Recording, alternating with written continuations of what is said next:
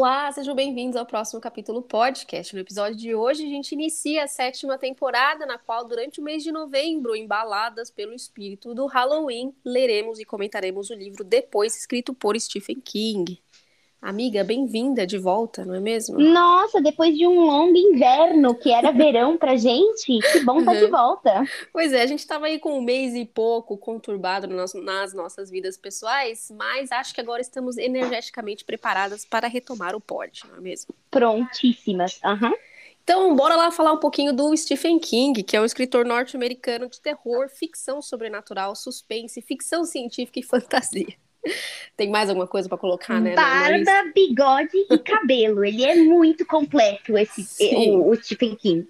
Pois é, ele também é conhecido como mestre do terror, o mestre do horror, e seus livros foram publicados em mais de 40 países, e ele é atualmente o, o nono autor mais traduzido do mundo, no mundo. Uau. Você sabe qual é o número um, amiga? Ah, Não é a Agatha? Eu acho que falamos sobre isso, acho que é a Agatha. Agatha, seguida de Jules Verne e depois William Shakespeare. É, amiga, eu tô assumindo que as pessoas que nos escutam sabem quem é Stephen King, mas se elas não souberem, eu vou só trazer um ponto aqui, que é uma das críticas negativas que as pessoas têm com relação ao livro dele, é que, abre aspas, é, os livros podem ser muito longos, tornando a, a narrativa demorada e cansativa. Fecha aspas. Hum. É, pessoalmente, eu tive poucos livros que ou eu abandonei ou eu me arrastei. Mas de é um, Stephen King? De Stephen King, é. Eu também discordo. Eu acho que eu gosto muito do estilo dele, mas também então, né, posso dizer que eu também sou suspeita. Sim, somos subjetivos, né? Opinião subjetiva em relação a isso. uhum. Mas então, pensando nisso, a gente resolveu escolher um livrinho curtinho, né? Que pudesse ser dividido aí em quatro episódios. E foi aí que chegamos no Depois, que é um livro que tem só 248 páginas, gente. E Então, relativamente novo, né? Um dos Isso. livros né, mais conhecidos dele, eu diria que é o Iluminado, que é filme e tudo mais, né? Então, que é um livro longo, né? Se, Uhum. É um- você, é um não me livro engano, você longo. terminou de ler recentemente, eu amiga? terminei de ler recentemente, assim. E, de novo, as críticas são, nossa, a história não anda, nada acontece. Mas, assim, você tá... Eu, pra mim, não, não, não ficou pesado, entendeu? Eu, eu curti bastante a história. Enviesado, porque a gente gosta do Stephen, mas É, então. eu admito que o Iluminado eu não li, então não tenho opinião, mas assim, um dos meus livros favoritos é dele, então eu realmente sou suspeita. É. Mas enfim, a gente resolveu então escolher um livro do Stephen King aí embalado no clima do Halloween, um livro que não fosse muito longo para não deixar o pessoal com ansiedade da, da- do arrastamento, como é que fala? Uhum. É, dessa história. Então aí vai ser o Depois, é um livro que foi publicado em 2021 e tem apenas 248 páginas, minha gente. Então vai estar tudo muito bom, vai estar tudo muito bem. Ou não, É. né? Ou não, vamos ver. Mas assim, com relação a isso, ele foi avaliado, atualmente ele está avaliado como quatro estrelas no Goodreads e no Scooby. Pode Uau. ser que ainda não deu muito tempo para as pessoas avaliarem, né? Porque tá aí mais ou menos há um ano e meio que foi publicado. Eu, até o momento, tô em cinco estrelas, hein? Mas vamos ver. É, eu, eu tô curtindo bastante também. E também é um livro que nem eu e nem a Gabi lemos, então a gente já Sim. entra assim meio sem saber o que vem por aí, né? Sem saber o que vem. Eu nem. A, a, a Ana que indicou, eu nem li a sinopse, minha gente. Eu entrei de cara, assim, sem saber mesmo. Mas ah, eu vou ler a sinopse agora. É, por favor, leia. Tá bom? Por favor, não venham como a Gabi. Leiam, escutem a sinopse.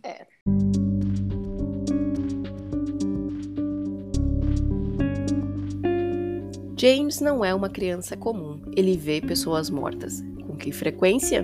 Ele não sabe dizer. Afinal, os mortos em geral se parecem muito com os vivos, exceto pelo fato de que eles ficam para sempre nas roupas em que morreram e são incapazes de mentir.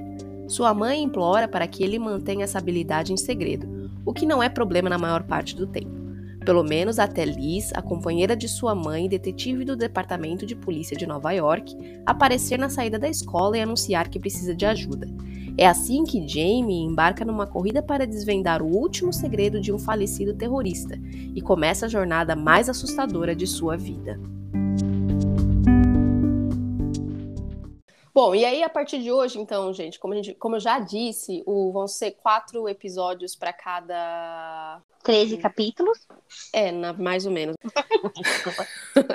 São quatro episódios e a gente vai fazer do 1 ao 13 hoje. Do 1 ao 13 hoje. Então, assim, todos os próximos domingos de novembro, se tudo der certo o nosso planejamento aqui, vai sair o episódio do depois. Se você quiser saber as partes que a gente vai ler em cada um desses, dá uma olhadinha no Instagram que tem lá o calendário. Então vamos lá, gente. Começa o livro, né? O, pró, o prólogo do livro é o nosso narrador, que é o Jamie Conklin, se uhum. apresentando. Ele está com 22 anos, né? Na época que o livro foi escrito, que a Ana falou aí, em 2021. Então ele está com 22 anos, ele é um millennium, né? Nascido ali nos anos de 2000. E o livro ele explica pra gente que é em primeira pessoa e ele vai é, contar as experiências do passado dele e ele já avisa a gente logo ali no começo que pode ser um livro, uma história de horror, né, de terror. Uhum. Então ele começa lá as histórias e ele já também pede desculpa pra gente que ele usa muito a palavra depois, né? Depois eu aprendi, depois eu vi isso, depois as coisas se explicaram, por isso que o livro se chama depois. Então ele já explicou pra gente que vai ser uma história provavelmente de terror e que ele usa muito a palavra depois por falta de um, um advérbio de tempo que melhor expresse as experiências dele, né? Uhum. Amiga, disclaimer uhum. que eu deveria ter falado antes, esse não é um livro infanto-juvenil, tá, gente? Pelo amor de Deus, ele já é um livro adulto. Vão ter aí descrições Sim. meio tensas. Sim, exatamente. Obrigada pelo disclaimer, amiga. Uhum. É, ele começa as histórias dele, né, as memórias dele com seis anos de idade, e ele mora com a mãe dele, a tia Conklin, né? E a história começa um pouquinho antes do Ação de Graças aqui nos Estados Unidos. Coincidência ou não, eu diria que sim. É, nós estamos chegando no Thanksgiving, né? No Ação de Graças aqui dos Estados Unidos, quando uhum. a gente também começou a ler essa história, né?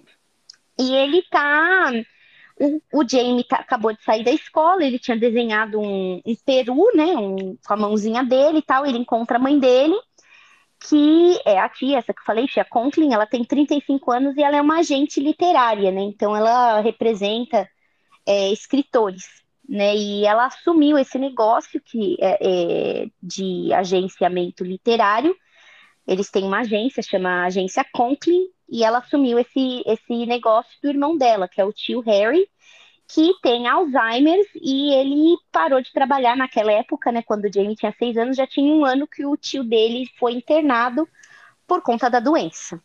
Eles estão chegando no, no, no, apartamento deles, né? E aí eles vêm, eles chegam e tá o vizinho deles, né? O senhor Marty Burkett, do lado de fora da casa. E eles, é, ele apresenta que o Sr. Burkett é um professor de inglês e literatura é, europeia né, na, univers na, Universidade de Nova York.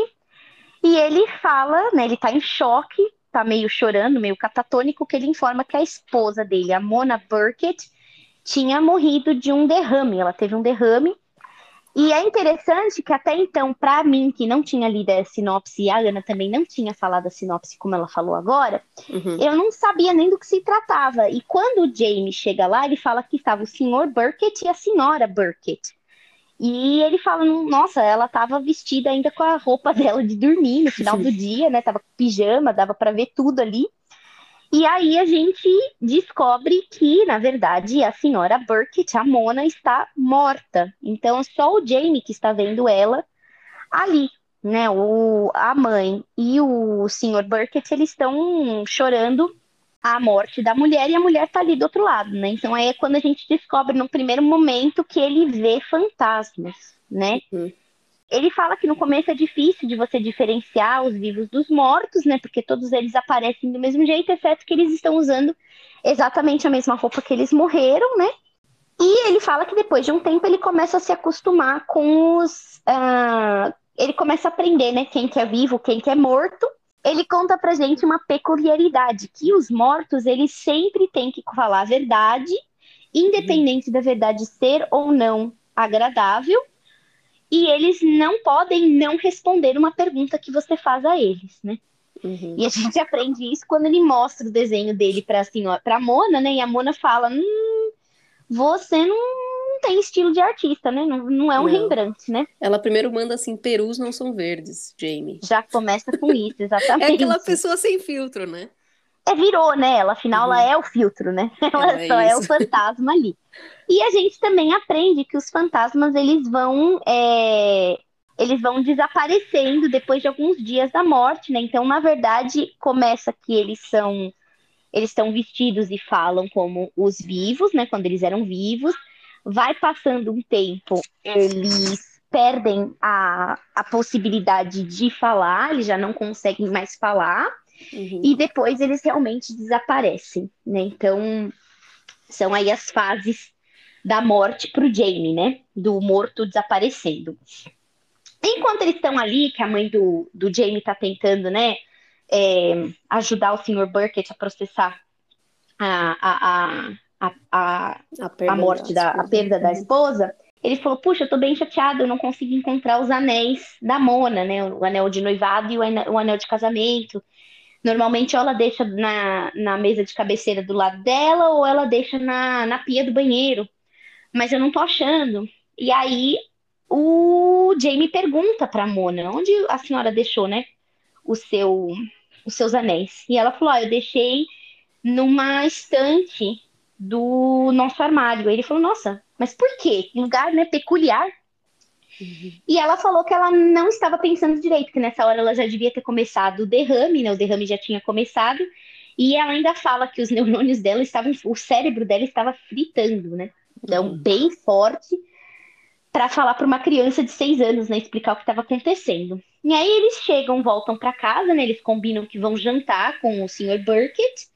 E aí o Jamie conta para a mãe dele, falou: "Olha, mãe, a, a Mona estava ali e ela falou que, na verdade, os anéis estão no armário ali, aquele armário. nos Estados Unidos é bem comum a gente eles terem um armário assim no, no corredor, né, que você guarda toalha, que você guarda algumas, né, cobertor, então ele falou que estava naquele armário, né? E a tia ficou ali, né, meio que é, meio sem acreditar muito bem, cética, né, no que estava acontecendo, mas ela falou, bom, então tá bom. Eles vão jantar com o Sr. Burkett e ela falou assim, e aí, você encontrou os anéis? Ele falou, não, não achei em lugar nenhum. Ela falou assim, olha, por que você não procura nos armários? Vamos fazer o seguinte, você vai olhar o armário do quarto, eu vou olhar aqui o armário, o armário do hall, né? E aí ela vai no corredor, ela pega o, ela abre o armário e os anéis estão lá, né? Então, aí também foi um marco bem importante, porque se a tia não acreditava, né, no filho, esse foi o momento que ela passou a acreditar. Inclusive, ele falou assim: ela perguntou, mas por que, que será que ela colocou o, o, os anéis ali, né? E ele falou: ah, ela falou que ela estava tendo, ela já come, tinha começado a ter o derrame, derrame e o cérebro dela estava fritando. Que não é algo normal e comum para uma criança de seis anos, né, amiga, falar. Uhum. Então se ela tinha dúvidas depois desse incidente, ela não teve mais dúvidas, né? Uhum. É, porque é... ele também fala que teve um incidente antes, antes, que é o do Central Park, que ele esboçou que aconteceu alguma coisa, que ele estava vendo alguma coisa, que a gente vai chegar nisso, ele vai explicar isso mais para frente, mas de fato, ele inventou que o anel ia estar tá lá, quais são as chances dele falar, ah, vai estar tá ali naquele uhum. armário atrás dos scrapbooks, não sei o que, não sei o que lá, entendeu? Então, assim, é meio que uma Exatamente. prova. Exatamente. É, esse, esse caso que a Ana tá falando, a gente vai cobrir agora aqui no capítulo 5. E, e sim, já a mãe, no começo, ela sabia que tinha algo de errado com o filho, ela não sabia exatamente o que que era. Teve esse incidente que a gente vai cobrir abre aspas, depois fecha aspas, né? E, e aí teve essa situação com a Mona, que realmente é o que a Ana falou, não tinha como ele ter inventado, né? A situação do anel. Então, depois do, do, do velório, a mãe do Jamie chega para ele e fala: Jamie, eu preciso que você não conte para ninguém jamais sobre essas suas habilidades, né? De ver e falar com mortos. É, eu não estou falando que eu não acredito que as pessoas não acreditariam, mas eu tenho medo que as pessoas vão tomar, vão é, tirar vantagem de você e você pode se colocar em situações perigosas, né? Uhum. Principalmente, né, amiga, se eles descobrem que morto não pode mentir, que morto é obrigada a dar resposta, né? Imagina a situação toda. Uhum. Mas, claro, o Jamie, nos seus seis anos, no seu mundo não tão cor-de-rosa, porque ele já estava vendo ali gente morta, mas no seu mundo de inocência ele não tem né, essa destreza, toda essa, essa, essa é, malandragem do mundo, né? Uhum. E aí a gente chega no capítulo 5, que é justamente para tratar desse caso que a Ana veio é, falar pra gente, né? Que a primeira experiência que ele teve de poder conversar com a mãe sobre, eles estavam indo na festinha de aniversário de um dos de uma de uma amiguinha do, do Jamie. E de repente, né, em Nova York, aliás, gente, é bem comum, bastante acidente com pedestres, com ciclistas, e teve um ciclista que sofreu um acidente ali no Central Park. E o corpo em si estava coberto com uma jaqueta que alguém decentemente colocou ali para cobrir. Mas o espírito não, né? Então o fantasma estava ali do lado e estava é, macetado, a cabeça toda né, desfigurada e dividida praticamente em dois pedaços. E o Jamie viu isso e começou a chorar e ficou horrorizado. E a mãe, imagine... a mãe achando que ele estava imaginando. E ele falou assim, mãe, não, ele tá ali, ele tá me acenando, ele tá acenando para mim. Uhum. E ele falou, ele tem um, ele tá com uma camiseta que tem um farol, né, de aqueles faróis é, marítimos, né? Isso. E ele falou isso, ele tem o cabelo bem branco e ele tá com uma camiseta de um farol marítimo, né, no. Tem um farol marítimo na camiseta dele. E a mãe achou que ele estava imaginando, estava horrorizado. Eles cancelaram, decidiram não ir na festinha. Melhor, né, gente? Depois dessa situação. Imagina ele chegando na festinha de cinco anos ali, da menina e falando que acabou de ver um, um, um, um homem morto com a cara partida em dois, né? Uhum. No dia seguinte, depois, entre aspas, é, a mãe abriu o jornal e tem a parte dos obituários e pessoas que são famosas o suficiente para fazer parte do obituário né, do New York Times aparecem lá.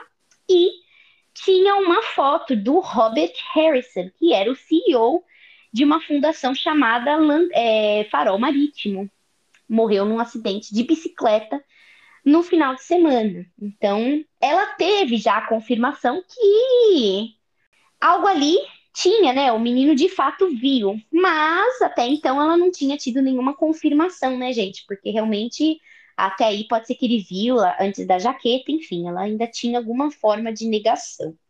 Que sumiu totalmente com a Mona, né? A Mona, ele realmente confirmou ali onde estava o paradeiro do anel, né? Uhum. Isso daí era com seis anos, aí passam-se dois anos, quando o Jamie estava com oito anos, as coisas elas tomaram assim um rumo bem ruim financeiramente falando, né? O tio Harry, que tinha, que era dono da empresa, ele tinha investido uma boa parte do dinheiro dele e da empresa num fundo que se chamava Fundo Mackenzie nada a ver com a nossa faculdade, minha gente. Era Mackenzie porque o dono, né, o dono não, o fundador do fundo Mackenzie se chamava James Mackenzie. E quando o tio adoeceu e a, a, a mãe do James é, to, começou a tomar conta da empresa, ela continuou colocando dinheiro nesse fundo, né? E durante uma festa lá de um livro, né, de um lançamento de um livro, a tia acabou conhecendo uma, outra, uma, uma detetive da polícia de Nova York, é a Elizabeth Dutton, que o apelido dela é Liz.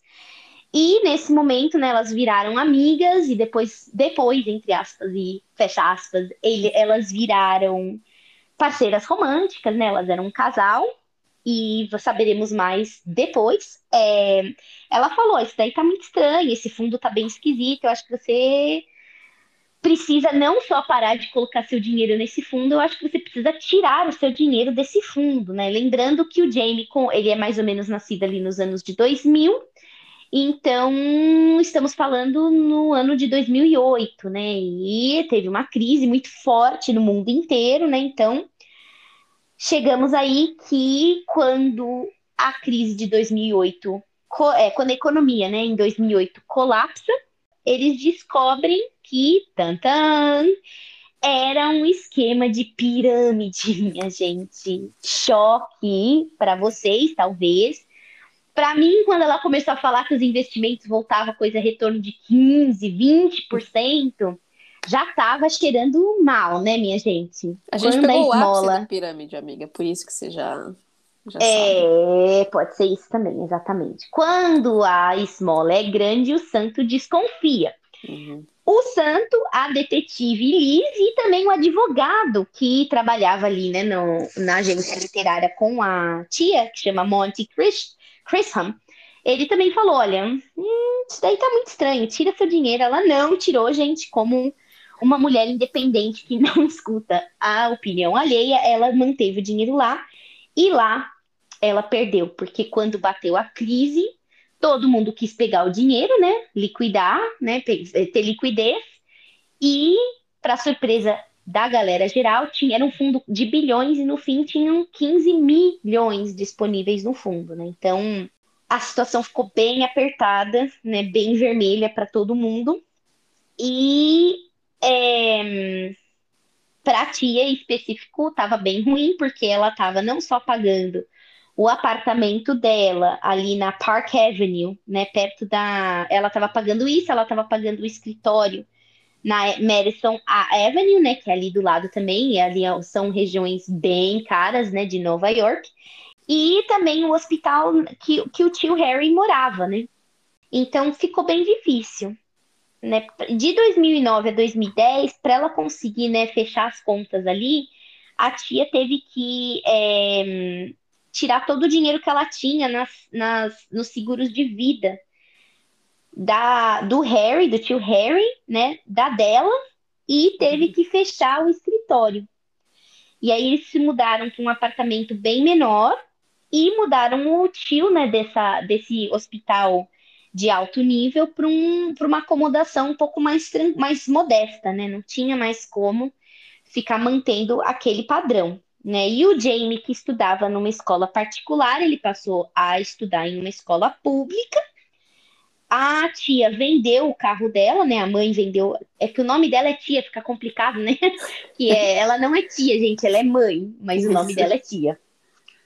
Ela também teve que vender o carro dela, vendeu tudo que ela conseguia, novamente, para conseguir liquidez. Muito embora a justificativa dela para vender o carro, eu diria que faz total sentido. Eles moram em Nova York. Ela falou: Jamie, a gente não precisa de um carro. Uhum. Né? E aí eles tiveram que adotar aí umas boas mudanças, né, de estilo de vida, né? Não dava mais para ficar comprando top de linha, enfim. O que ela não parou de comprar foi vinho. Definitivamente ela seguia tomando o seu vinho, né? Aí a tia, ela finalmente arranja um. Ela, ela fecha um negócio de um, de um livro, e é um belo negócio, então ela dá uma relaxada, né? E, e ela pode aproveitar um pouquinho aquele dinheiro que ela recebeu o adiantamento, né? Das, das, do, da editora, então ela dá uma relaxada, mas também, gente, quando, né? O karma tá virado, o karma tá virado, porque o tio Harry ele escorregou que bateu a cabeça, né? Então teve que fazer uma cirurgia ali e ela também teve uma infecção agressivíssima nos dentes do siso, então também teve que fazer uma cirurgia. Quando ela decide, né, depois dessa situação toda do siso e do acidente, ela falou: "Eu vou processar, né, a, o hospital que o tio tá, porque como que ele pode ter ficado sem, né, ninguém por perto ao ponto de cair, escorregar e bater a cabeça desse jeito, né? Estava todo mundo se ela estava pagando para todo mundo ficar ali prestando atenção no tio, não tinha menor, a menor possibilidade. Mas, gente, o karma continua forte e ruim. É, a, o hospital declara falência. Então, não só eles não vão pagar nenhum processo para ela, como todas as contas médicas, né, e os custos dessa cirurgia, né, de fisioterapia para o tio Harry acabam ficando nas costas dela. E só para finalizar com a cerejinha do bolo, o, o, a Receita Federal dos Estados Unidos, que é o IRS, eles começam a fazer uma investigação porque o tio Harry ele sonegava impostos quando ele tomava conta da agência Conklin. E aí eles decidiram que ele, ele devia. E logo como ela era a dona agora, né, a responsável pela agência, ela que devia por associação. Então, assim, bem, bem, bem pesado, né? E aí a gente segue com a história. No outono de 2009, o Jamie já tá em nove anos, vem o final, né? O final da cereja. Eu falei cereja do bolo, mas não era. Uhum. A cereja do bolo vem agora, quando o Jamie tá na escola e param a aula e eles pedem para o James sair da sala.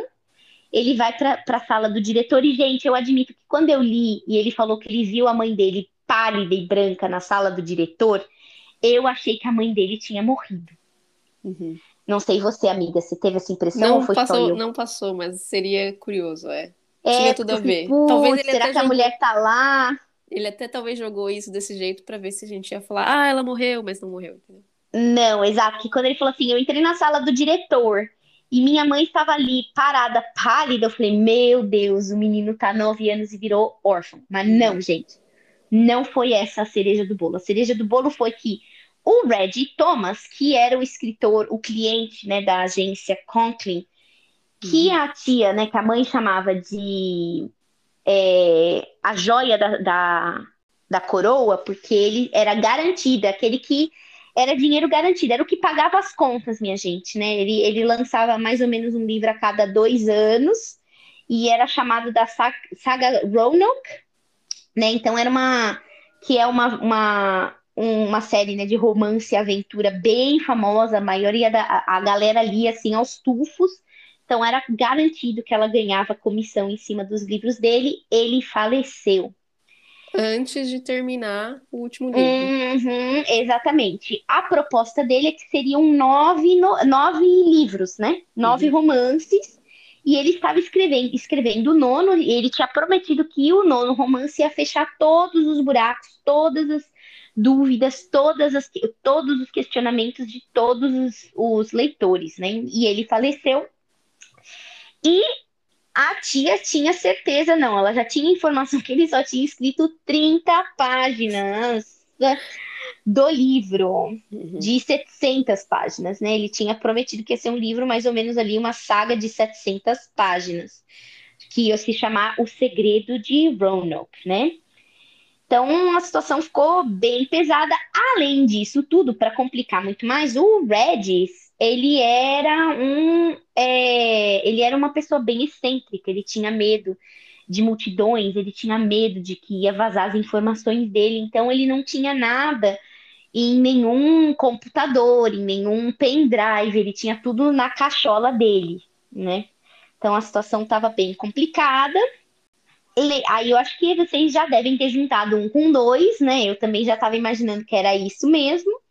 A mãe do Jamie decidiu então que eles tinham que fazer uma visita o mais rápido possível, obviamente, ao Regis, né, a casa dele, para poder pegar a informação do livro, enquanto eles estavam morto fresco, né, gente? Porque lembrando, quando os mortos vão ficando, né, vai passando os dias, as horas, inclusive, os mortos eles passam, eles começam a perder a habilidade de se comunicar com o Jamie, né? Então, eles entram no carro da polícia, que ali estava junto, e ela fala: Liz, a gente precisa, vamos lá, toca o barco, né? E aí a Liz começa a dirigir. A Liz também é uma fã de Roanoke, né, da, da saga e que, aliás, foi, foi nessa noite de livros sobre o Roanoke que ela conheceu a tia. E aí, enquanto eles estão dirigindo, era uma. Ele, é, o, o, o Regis ele morava no norte do estado, então era, ia ser umas horinhas aí de viagem. Enquanto eles estão na estrada, o Jamie descobre, percebe, né, pela, pela conversa da Liz com a tia, que a mãe tinha contado o segredo de que ele via mortos para a Liz e ele se sentiu traído, né? Uhum. Ele sentiu, poxa, mas se era um segredo meu com a minha mãe, por que, que ela tá ciente disso tudo, né? É, e ela por falou que pra ela ele, tá? não conte para ninguém, mas ela pode uhum. contar, né? Talvez tenha sido aí exatamente, amiga, quando ele percebe que talvez os adultos mentem, né? Uhum. Porque ele se sentiu bem traído e acho que também com uma, uma certa nota de ciúmes, né? Porque era o segredo dele com a mãe, né? Nós, eu, eu e minha mãe contra o mundo e de repente tem um estranho ali, né? Hum. Até então também ele não tinha. Depois ele aprendeu que ele entendeu, né, que a mãe e a Liz eram, é, elas tinham um relacionamento romântico, mas até então ela era só uma amiga que vinha à noite, que passava a noite, que ficava por lá assistindo TV e tomando vinho com a mãe dele, né? Então ele ficou ali naquela, naquele sentimento de traição e ele também ficava bem conflitado, porque ele gostava da, da Liz, mas em alguns momentos ele não gostava da Liz, uhum. né? Então ele tinha também esse conflito da Liz ser, tipo, às vezes agradável e às vezes não ser agradável, né? Então ele estava bem nesse conflito. Beleza, gente, eles continuam seguindo. Inclusive, é bem interessante um paralelo que ele traça, porque ele está se sentindo traído com raiva de que ela está sabendo, e com raiva do jeito que ela também está tratando, que é coisa da imaginação dele, né? E aí ela fala, vamos parar porque o menino precisa comer, ele, ele tem fome. Então ele fica nessa, né? Eu não gosto dela, mas eu gosto dela, mas eu gosto dela também não gostando dela, né? E aí eles chegam na casa do Regis, é, que ele nomeou de chalé de calçada portuguesa, né, ou calçada de pedras, né, e que é o Cobblestone Cottage. E eles estão tentando, né, procurar onde estão, onde está o, onde tá o Regis, onde está o Regis, e aí o Jamie aponta ali para uma pequena cabine que tem no fundo da casa Enquanto isso, a Liz está perguntando, mas não tem ninguém na casa? Como que a gente sabe? Aí a mãe falou: não, é, a, a empregada dele ligou para mim e, e, assim que ela, que ela viu o corpo, eles levaram o corpo, mas eles não levaram o corpo ainda, mas ninguém está sabendo onde que a gente vai, onde que a gente vai. Aí o Jamie aponta para a cabine lá no fundo e a mãe falou: claro, ele deve estar tá lá, porque é onde ele escreve, né? Então eles chegam lá perto e de fato o Regis está lá né? E ele tá vestido com shorts bem largo, quase caindo. E ele tem um tipo um colar, né, em volta que ele, ele ganhou numa competição de soletrar. E ele fala: "Por que que você tá fazendo aqui?" Aí o Jamie explica: "Olha, Regis, eu tô aqui porque você morreu." E a minha mãe precisa que você conte detalhes, né, detalhadamente o que você tinha em, em, em mente para o segredo de Roanoke para ela terminar o seu livro precisamos da sua ajuda. E como fantasmas não podem mentir e nem não dar resposta, o Regis concorda. E por uma hora e meia, ele fala as coisas e o Jamie repete, ele fala as coisas e o Jamie repete. A Liz, no primeiro momento, não estava acreditando. O Jamie falou que ela, o, o fantasma estava usando a cordinha da competição de, de soletrar. A Alice está ainda, tipo, ai, que saco, vai lá fumar, porque ela está ainda, né, não acreditando muito nisso. Depois dessa uma hora e meia, o Jamie já com a garganta seca, a Liz deu um pouquinho de Coca-Cola para ele, para ele dar uma bebida, né, tipo, dar uma hidratada naquelas, nas cordas vocais. Os policiais do ali do condado, né, do município chegam. A Liz dá um jeito de falar: "Não, a gente está aqui só porque a tia é, a, a, agente literária dele, ela estava com medo que chegasse alguém curioso para ver o que estava acontecendo e levasse alguma coisa dele. Mas a gente não entrou, a gente não sabe onde está o corpo nem nada, né? O fantasma, então, é, fala pro, pro Jamie, olha, se você, aliás, quiser explicar para os policiais que não teve, né, nenhum, não teve nada, eu morri do coração, mas o Jamie achou melhor deixar essa informação de lado, né? Ele pode ser jovem. Exato, né? Ele, ele pode ser jovem, mas ele não é tonto. Ele achou melhor, né, de bom grado não falar nada sobre isso. E, e o Jamie, ele falou assim, antes da gente ir embora, eu posso agradecer o Regis, né, por tudo que ele fez? Só que ele não queria só agradecer, ele estava bem irritado, ele queria provar para Liz, né, que na verdade ele estava falando, né, com o, o fantasma. E aí ele pediu, não tem nada que você possa fazer aí para tirar esse ceticismo dela? E o fantasma dá uma bela de uma soprada na cara da Liz e realmente ela ficou ali até meio desnorteada com o sopro do fantasma, né? E foi aí que a partir daí que muda mais uma vez os relacionamentos, né? Que agora a partir de agora a Liz também tá sabendo e ela sabe que não é mentira. E aqui termina o nosso capítulo 14. O que, que você achou dessa primeira parte, amiga? Vai direto ao ponto, não há enrolação. Uhum, a história uhum. falava que ele vê fantasmas, só aí a gente teve um, dois, três relatos de fantasmas, pelo menos. Gente, não deu nem cinco, não deu assim nem cinco páginas que a gente já tava sabendo. é. E é, eu gosto do jeito que você fala. Se você já ligou um com dois, é assim que você fala, amigo? É, é acho que sim, né? Acho que sim. Se você já ligou um com dois, você já sabe o que vai acontecer agora, que ali sabe que ele vê fantasmas. Uhum. Então. E ela é policial, né? Exato. Não nos esqueçamos, detetive, né? Então, ainda se a gente está nessa, nessa somatória toda, nessa matemática interpretativa, muito provavelmente, né, que era o que a mãe tanto temia, talvez venha uhum. acontecer, né? Pois é. Então é isso, gente. No fim de semana que vem a gente volta então para comentar as partes da 14 a 36. E ah, eu estou ansiosa, eu estou super animada. Eu também. Eu já dei uma adiantada na leitura, mas ainda não cheguei, não terminei o livro, tô bem animada, gente. Então tá bom. Se cuidem direitinho e a gente volta semana que vem. Muito bom, perfeito. Muito obrigada, gente. Beijo, tchau. Um beijo, tchau, tchau.